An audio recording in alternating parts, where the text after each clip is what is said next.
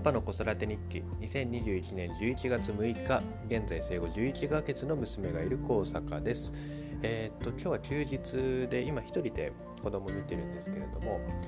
最近、まあ、テレビ見てるんですよね。あのテレビお母さんと一緒とか子供向けの番組見ると夢中になって見ているので、まあ、その間はあの近くにはいるんですけれども、えー、と僕はなんか本を読んだりとか、まあ、あの一緒に見たりもするんですけれどもあの一人でこう夢中になってくれるとあのありがたいなということで、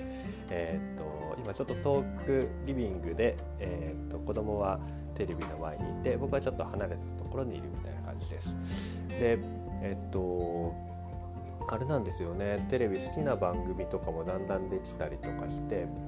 えっとまあ、好きなキャラクターというかあの中ワンちゃんのキャラクターが出るとめちゃめちゃこう大喜びで声を上げるというようなそんな感じだとか。あと最近なんかあの売買をですねテレビの人にもするようになったんですよね。よくテレビあの番組の終了の時に体操のお兄さんとかお姉さんとかが「バイバイ」とかって言うとあの子供もなんか「バイバイ」って手を振っていてあの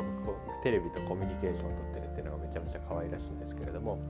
まあ、そんな感じであのテレビを見ながらですね朝のちょうどこの今8時過ぎぐらいですけれどもこの辺の時間帯はあの子供向けの番組も結構やってるので朝まあ、7時ぐらいに起きてミルク飲んだりとかなんやら朝の準備をしてでテレビを見て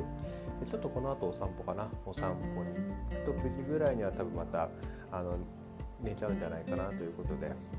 まあ、休日の朝こんなルーチンということでですね、え、だいぶ1人でも、あの